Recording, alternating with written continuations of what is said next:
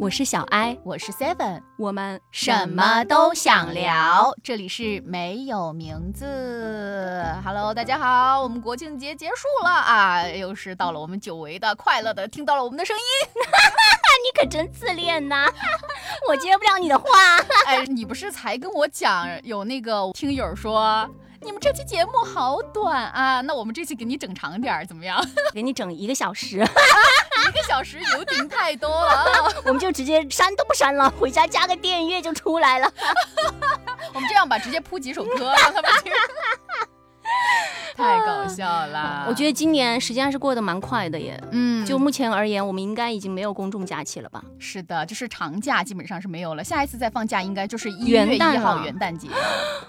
那你十一国庆节的时候是干了些啥呢？六月的时候我就已经买好票了，准备说十月七号我要去看演唱会。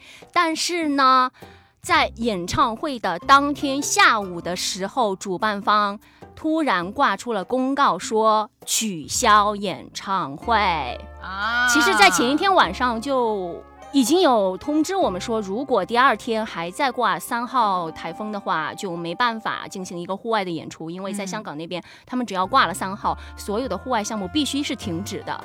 群里已经有很多的朋友给我们心理建设，说百分之九十是会取消的，因为他们一般要挂二十四小时才会取，哪怕它中间过程那个风力减弱呀什么的。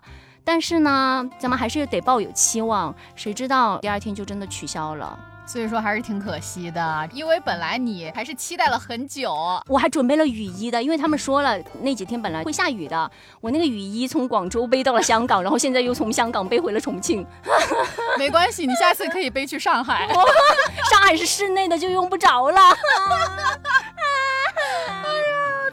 搞笑，这个雨衣也是经历了挺多。对，其实大家都很难过，甚至现场我看到很多姑娘都哭了，因为五六年的时间他们没有开演唱会，就是来国内，嗯，再来就是香港那个室外的场所是选的非常好的，可能是近几年他们唯一户外的一个。场所的选择，其他的全部是室内的，大家就非常期待。而且当天下午，虽然我接到通知被取消了，我还是很固执的去到了现场，然后也偷拍到他们，也不能算偷拍了，老子是光明正大的拍。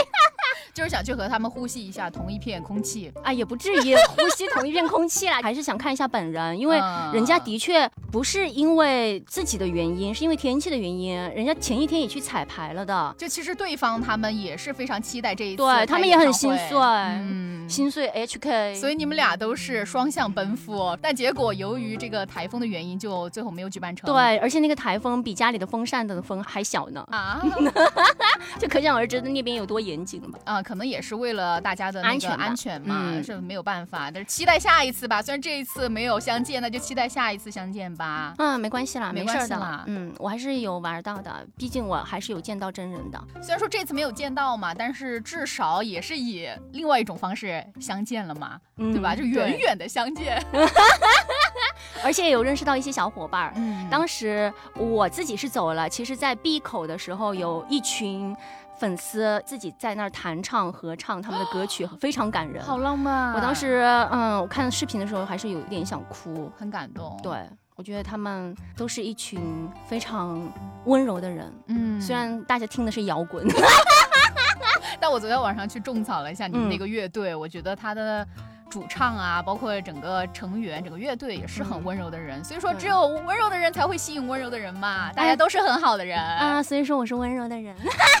别看我笑成这样啊，大家。嗯，是的。然后你来说一下你的国庆节，其实就没干什么事儿，在家里待了几天，然后值了几天班儿。但是国庆节回来了以后嘛，因为身体就是感觉不太舒服，所以说我就去看了一下病。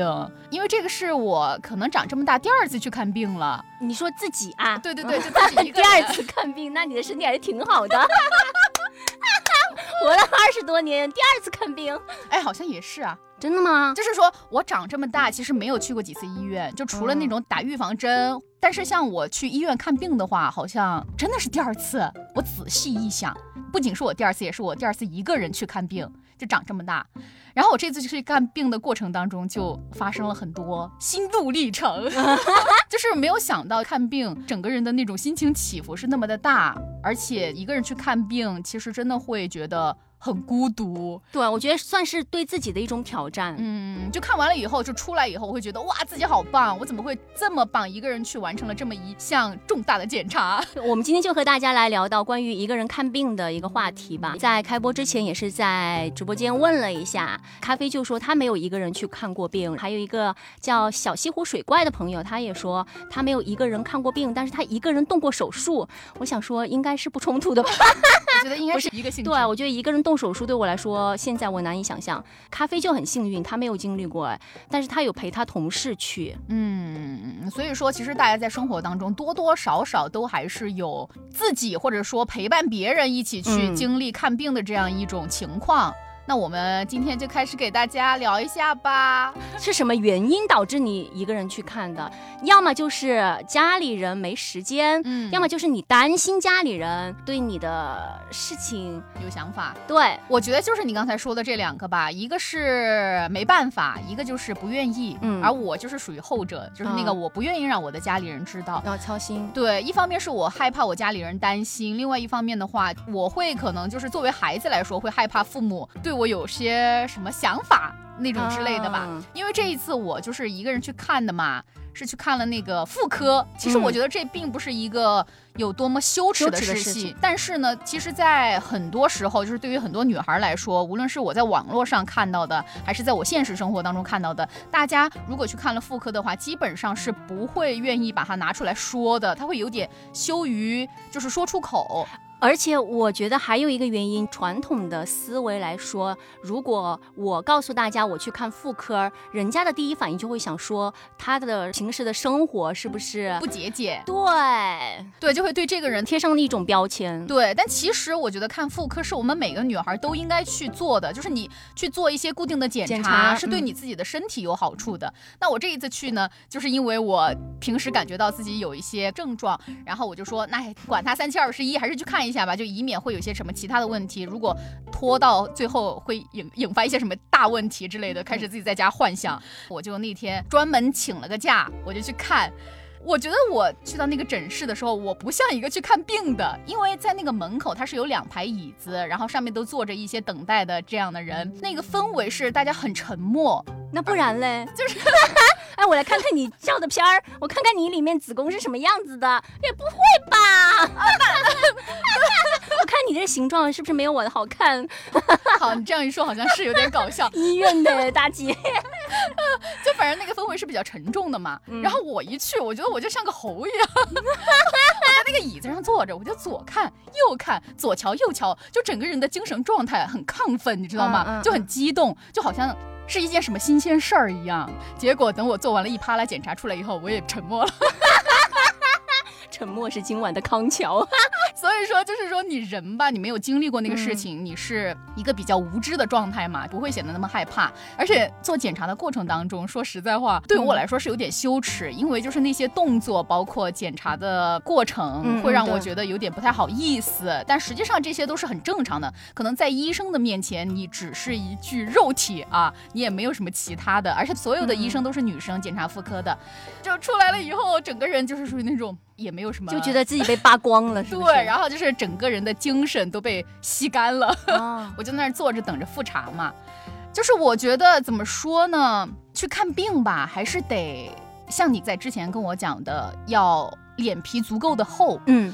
我觉得我第二次一个人去看病，我就是脸皮太薄了，我不好意思多去询问医生我的问题。比如说我脑袋当中可能此时此刻有一些疑惑，他说你哪儿哪儿呃有问题，然后我不会去接着访问他什么地方有问题，我应该怎么办？我不会提出这样的质疑，而是他在那儿讲了一啪啦，我就默默的听着。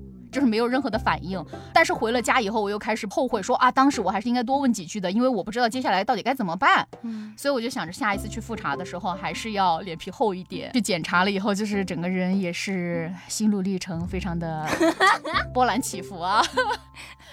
就我自己而言，我一个人去看病也是妇科。我为什么会选择一个人去看呢？是之前是我妈妈陪我去看的，当时不是就说我有息肉吗？嗯，我妈出来之后，第一个反应导致我第二次去看病的时候选择我自己去。我妈的反应就是。肯定是你的那个啊男朋友自己不注意卫生，才会让你生病的。他就是这种反应，就导致我第二次我就选择自己去的医院，经历了一个人看病的历程。现在回想啊。我还是很厉害，是真的很厉害，夸一下自己。我第二次的时候是做了一个小手术，就是把那个息肉给切除了。但是那个其实当时就能走，只是呢也要打麻药。就像之前直播间也有朋友说他要半麻，我那个是不用半麻，只是局部麻。自己去做完检查，医生就给你一个单子，你就去拿麻药啊，还有。反正动手术的那些什么小的东西啊、设备之类的，然后就拿到需要动手术的那个房间里去等待，就会听到你在等待的过程当中，里面有一些女生是在做其他的检查，可能他们的状况不是很好。有的会发出一些呻吟的声音，就说好痛啊，好痛啊！因为医生他们整个一天这样操作下来，其实心情是已经麻木了很多遍了。然后他们就说忍一忍，忍一忍啊，很快很快，就是那种你就在外面听着的时候，你其实已经开始有一点抓紧了，对，害怕，就是那个手就已经开始揪在一起了，就会想说待会儿我进去我该怎么办，我该怎么反应？嗯，自己进去的时候呢，就会感觉躺下的那个瞬间。真的是冰凉，冰凉的手术台。医生说放松，放松，就是那种没有任何的情感的说话。嗯，你就只能告诉自己放松，放松，自己心里暗示自己一定要放松。如果是疼的话，我就自己的方式就是揪自己的腿。或者是揪自己的身上肚子那一边儿，我就转移我的疼痛感。天，或者是因为是躺着的嘛，我看着天花板，然后再叫我喜欢的那个组合，之前是阿拉西哈，我就叫阿拉西，阿拉西，阿拉西，然后就这样忍过去，然后再慢慢的下来。到后面第二次的时候，我就不会有那种羞耻感，就不会想说啊让别人看到啊脱裤子怎样的，那脱就脱呗，就是那种。也是，就是你有的，我还是我也有，我有的你也有。对，而且我的肯定也不是那种最丑的吧，这个也不重要吧。哦，所以说你第一次其实自己去医院是去动手术吗？去切那个息肉。哦，天哪，好厉害呀！我切了之后还要把肉坨坨、肉坨坨拿到马路对面的一个检查科，交给他们去化验，看有没有什么病变。天哪！你好厉害呀！就是我觉得，其实一个人去动手术这个事情和一个人看病来说的话，我觉得一个人动手术会。更加的勇敢，嗯，因为你在动手术的过程当中需要更大的勇气吧，就是你在那个时候是很无助的、很孤独的，甚至说你的心灵是很脆弱的。如果说没有人陪伴自己的话，你会觉得我该怎么办？就像你刚才那样，你只能说啊，抓着自己，或者说脑海当中想象着自己喜欢的组合，对，就是来慰藉自己，对。哇，即使有人陪着你，你也不能进去啊！啊，是我那个时候，如果有人握着我的手的话，我也会觉得很尴尬吧，因为我下体在外面露着的耶。谢谢，不是，但是就是说，如果说有一个人能陪伴你去，即使他在外面等着你，你也会安心一点吧。做手术的时候，因为我本来是贫血，是中度贫血嘛，所以说我的凝血功能是很差的。他一直止不住血，医生他就问了我一个问题，他说你以前是打过孩子吗？我说我没有。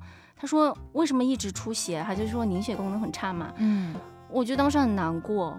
我其实也很难过，就是你刚才说的这个问题，我觉得他冤枉我了。对，就是我很理解你刚才说的这个。为什么我很理解？就是我这一次去看妇科的过程当中，不是要面诊吗？然后那个医生他就突然问了我一句，他说：“你以前有没有就是打过孩子？”我说没有，因为他可能当时照出来的那个 B 超里边有一个阴影，但是那个阴影有可能是先天性的，就是我从小到大都有，也有可能就是说呃是打孩子这种问题哈。然后我说我没有，我说我从来都没有。有过，就是感觉那一瞬间他问出来的时候，我就是被质疑了，就会觉得很伤心。我说我明明就没有做过这个事情，对，真的很难过，被刺到。对，但是你刚才就是有讲到，就说你一个人去做手术嘛，因为我其实也有做过手术，也是我自己一个人去的，我没有叫过我爸妈。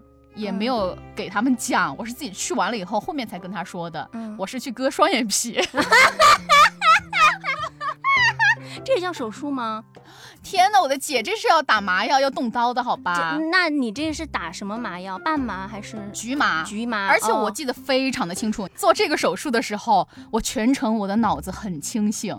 当时我躺在那个手术台上，他开始用针把那个麻药打进我的眼睛，先打眼角，然后再打旁边。整个过程割不是最痛的，最痛的就是打麻药的时候，进去的时候，哇，真的那个酸爽，超级痛。麻药完了以后，你就会渐渐的感觉你的眼睛没有任何的。感觉了，其实你能感觉得到有东西在你的眼睛上拉，就划过来划过去。它划的时候，你眼睛是睁开是闭上的？闭上的，就是全程都是闭眼啊，不然那个血会流到我眼睛里啊。然后我就感觉到一个东西在我的眼睛上不停的拉过来拉过去的，再就是用那种棉花去把我眼睛上的那个血给粘掉。然后在过程当中，他也说了一句话，他就说：“他说妹妹，你这个凝血功能有点差。他说你这个血就是。”一直止不住，嗯，因为像很多凝血功能强的人，你可能用那个棉花粘了几下，他的血就不会再流了。那我们就一直流。其实过程当中我一点不害怕，我不知道为什么，就是我第一次去做这样的手术，而且还算是要动刀的手术吧。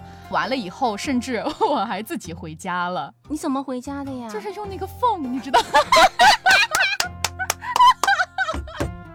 眼睛肿得特别特别大，但是你就可以用那个眼睛当中的小缝看前面的路，戴个墨镜，然后打车回家。回家，我妈当时看到的时候，她也没办法嘛，我就说我去做了手术。然后我妈说：“你当时怎么不叫我呢？你一个人去做手术。”就我妈其实当时想着还是陪我一起去嘛，她觉得我一个人做手术好像是一个天大的事情。嗯，但我自己其实当时觉得还好。那你长这么大一个人去看病，就只经历过那一次吗？还有就是体检哦，一个人去体检。我觉得体检最开始的时候会有一点害怕，主要是有一次体检检查胸部的那个呃心电图，是一个男的啊。当时哈又是一个不敢拒绝的人，如果换我今年的话，我又去检查又是遇到一个男的，我就会说我要换一个人。但是我当时我就不敢说，就像你刚刚所说到的，虽然说对于医生来说，可能我们就是器官嘛，反正各种哈。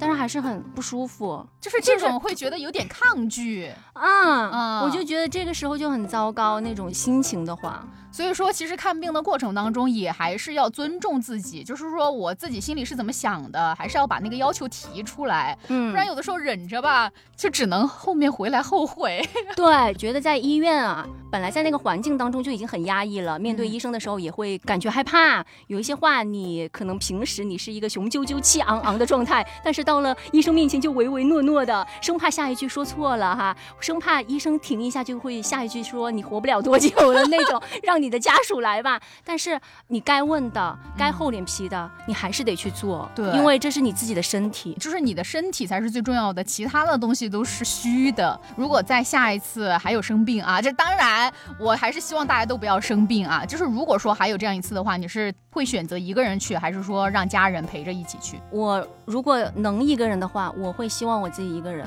嗯，虽然就像咖啡和小贾说的，咱们跑医院真的是流程。跑下来是非常的艰难，特别如果是一些比较重大的疾病的话，像我舅妈当时。不是肺癌嘛？嗯，早上很早就要去，就开始排队做检查。如果说你有认识的人，还稍微的好一点，人家把你往前面挪一挪，挪了之后你就得开始去等待。等待的过程当中，你可能啊又不能吃饭，又不能喝水，又不能什么的，或者是有的检查又需要你喝水，一系列的操作下来，你一个人可能就没办法，就非常的耗神耗力。对，而且你一个人也没有三头六臂的，你也不可能去完成。你一边又在这儿灌着自己水，等待检。查一边，医生又说：“啊，你要去那边再拿个单子什么的。”你又很害怕，你这边哎，本来在这坐着好好的，等着叫你号呢，你又要去拿单子，你人走了，那这边号又过了，那你怎么办？这种情况下还是得叫人，嗯，就是还是得看病的大小吧，就还是看情况。对，我觉得就我而言，我还是不想麻烦家里人。嗯，其实就我而言的话，我长这么大，我一直都是很抗拒和父母一起去。看病之类的。就比如说之前的时候，我不是去打酒驾嘛，嗯然后我爸他就是该到那个时间了，每个月他都会带我去，就开车，因为我打酒驾的那个地方特别远。第一次的时候，就是我们一家人都去了，我妈也去了。其实，在那个楼下，我们停了车以后，我就说我自己上去打，但是嗯我爸妈他们都知道我很害怕打针，我妈就说要不要我陪你？我说不用，我说你就在那儿等着吧，因为我怕他到时候看到了担心嘛。结果我妈你知道吗？她就自己悄悄的进来了，不是在里边等嘛？等了以后，我就转头往后看的时候，就看见我妈在门口。呀，你知道吗？那一刻我就是觉得她可能就是真的很担心我吧，怕我一个人去医院，也希望能给我点力量，可能是那种感觉哈。嗯她就在外面等，我说你不用来，去车上坐着。然后我妈她可能也怕她在就是我有心理负担，她就悄悄悄悄的走到了旁边，就是我看不见的地方就等我，等我打完了以后出去再和我一起就是离开。还有就是有一次我参加工作之前不是有一个体检嘛，嗯，入职体检，对，入职体检的时候，也是我长这么大就是第一次去体检。当时我妈也是全程陪着我，包括什么挂号啊，然后抽血呀，就是所有的项目她都陪着我。嗯，我的入职体检是我姨妈陪着我的。嗯，就是那个时候我就会觉得，其实麻烦家里人，或者说去医院这种事情，就会让家人很担心。我就是不希望他们那么担心。我觉得嗯有很多东西我可以一个人承受，或者说我长这么大了也没必要。对，所以我到后来看病都是尽量会选择一个人吧，但除非是那种我确实没办法哈，像你刚刚说的那种，一个人没有那么多三头六臂的时候，我可能才会叫父母。但是在父母之前的话，我可嗯能会叫朋友。但是叫朋友也会觉得麻烦，朋友我其实设想过，我很早的时候在看电视剧，看到里面有一些女生在选择堕胎的时候，都会叫上自己的好朋友，因为那种环境状态下，另外一半是已经没用了啊之类的。我都有幻想过，我说要是我遇到这种事情，我该叫谁？我会叫谁？我脑子里都是有人的，但是我不会去做这件事，我只是就是看到那种情境下，我会代入一下。啊，就会去思考这个问题。但是其他的我不会交朋友，我应该第一选择还是家人。哦，那我觉得可能就是，哎，每个家庭不一样吧。对对，特别是如果家里是老年人生病的话，那一个人是没办法的。嗯，我自己这边，像我奶奶当时生病的话，我们家里基本上都是全家总动员啊。生病真的是一个很耗人精力的事情，对，而且生病吧也非常能够去看透一个人。对，我觉得你刚刚说的这个点，突然一下就戳到了我，嗯因为我爸之前不是生病嘛，就是出了车祸嘛，然后做了手术，在那个医院躺着，就全程下来，我妈包括我妈这边所有的亲人都有对我爸进行关心，但是我爸自己那边的亲人，包括他的亲哥哥、亲妹妹、亲弟弟都没有到医院来看过他，只有他的姐姐最后来看了他，是为什么会来呢？是因为他们要去某个地方玩，路过。来看的他，嗯，所以那一刻我爸超级的寒心。当时我不是在病房嘛，就我和他两个人，他就跟我说嘛，掏心窝子对，他就觉得很难过嘛，很伤心，还流眼泪了。嗯，就虽然说是一个嗯平时看起来很沉默寡言的男人，但也会伤心的。其实生病真的是能够看透一个人，特别是那种长时间的拉锯，比如说嗯两三年的那种、那种情况。我个人而言，我会想说就要另外的去看，因为久病床前床前真的是无孝子。我觉得如果是我自己的话，可能我也不会在那种情况下是个孝子。就是人性这个东西是很难去琢磨得透的，嗯，可能真的是只有在一些比较。重大的事情、特殊的事情，你才能够看清一些人吧。还是希望大家都健康吧。而且我觉得，只有健康是最重要的。就无论你的工作、你的生活当中发生任何的事情，都没有你健康重要。就像有的时候不是女孩子说不要憋尿吗？是不是？为什么会讲到这个呢？就是因为你憋尿对身体特别不好。但有的时候在工作的过程当中，你说哦，我会想着把这个东西完成了，我再去上厕所。但其实那个就是伤害了你的身体。你不如直接去上完厕所，你再来做那个该死的工作，并不会影响什么。嗯，一定要把自己的身身体放在第一位。对，唉，刚才咖啡也在说，他说能够理解“久病床前无孝子”。虽然这个话题会比较沉重啊，我们嗯只是单纯的本来说一个人看病，但事实就是这样。如果我们身边的人有人生病了，他们有需要的话，能搭把手咱们就搭把手。虽然可能哈。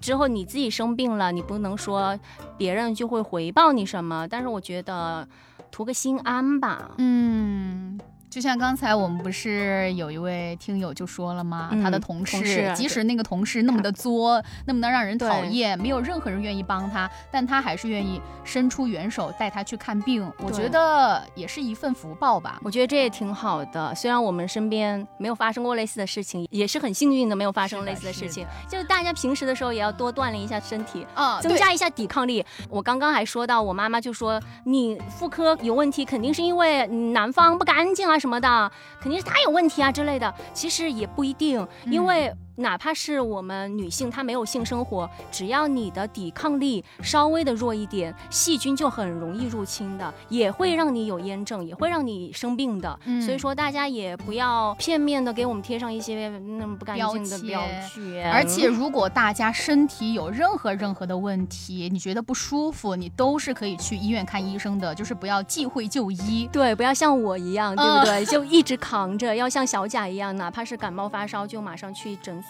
对，我觉得就是你去医院看病，你才能够更加了解自己的身体，包括每一年的检查也要跟着做。嗯，这样的话呢，才会让自己更加的健康吧。特别是有一点，我们其实只要身体不舒服了。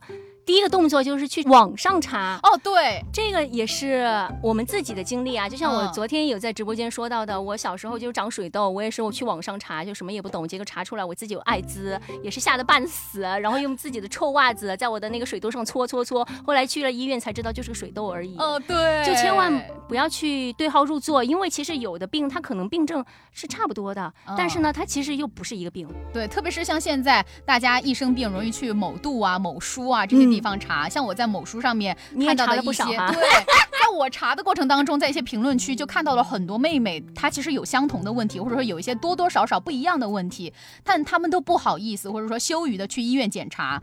我其实是鼓励大家去检查的，因为只有医生他才是专业的，专业的人干专业的事儿，不要去那种评论区相信一些人他说的话，他推荐的药，有可能那些就是卖药的。对广告，就比如说我这个咳嗽吧，因为已经咳了很多年了嘛，像我这次也是咳得很厉害，我妈走到一个药店，她就说，哎，那你就买这个药吃啊。我说我是能随便吃药的吗？嗯，她说这就是治咳嗽的呀。我说咳嗽也有很多种，就是大家也不要单纯的因为我咳嗽了，我就马上去吃止咳嗽的药吧，还是要去医院遵医嘱。对，哪怕其实现在的医生他都没办法，就是。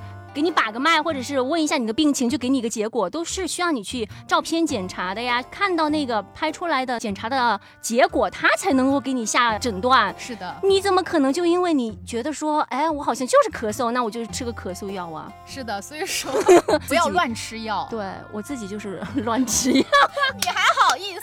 我真的，因为像有的朋友，就像小贾说到的，他感冒会去医院。挂水之类的，就想好的快一点。像我身边有朋友也是这样，但我就不会，我就哪怕我在家里，我把所有的感冒药，不管我是伤寒、伤寒对还是伤风，所有的药吞下去再说，就是这种。啊，天哪，我的姐，你也遵一下医嘱好吧？你 要是有生病了，你就去医院看。不单单是自己呀，也要注意一下家里的老人，每年还是定期的做一个检查，因为有时候老年人的病是来的很陡的，长命百岁吧，那倒是不可能了。就希望大家能够。好好的珍惜当下，珍惜当下，无大病无大灾吧。嗯，那拜拜喽，拜拜。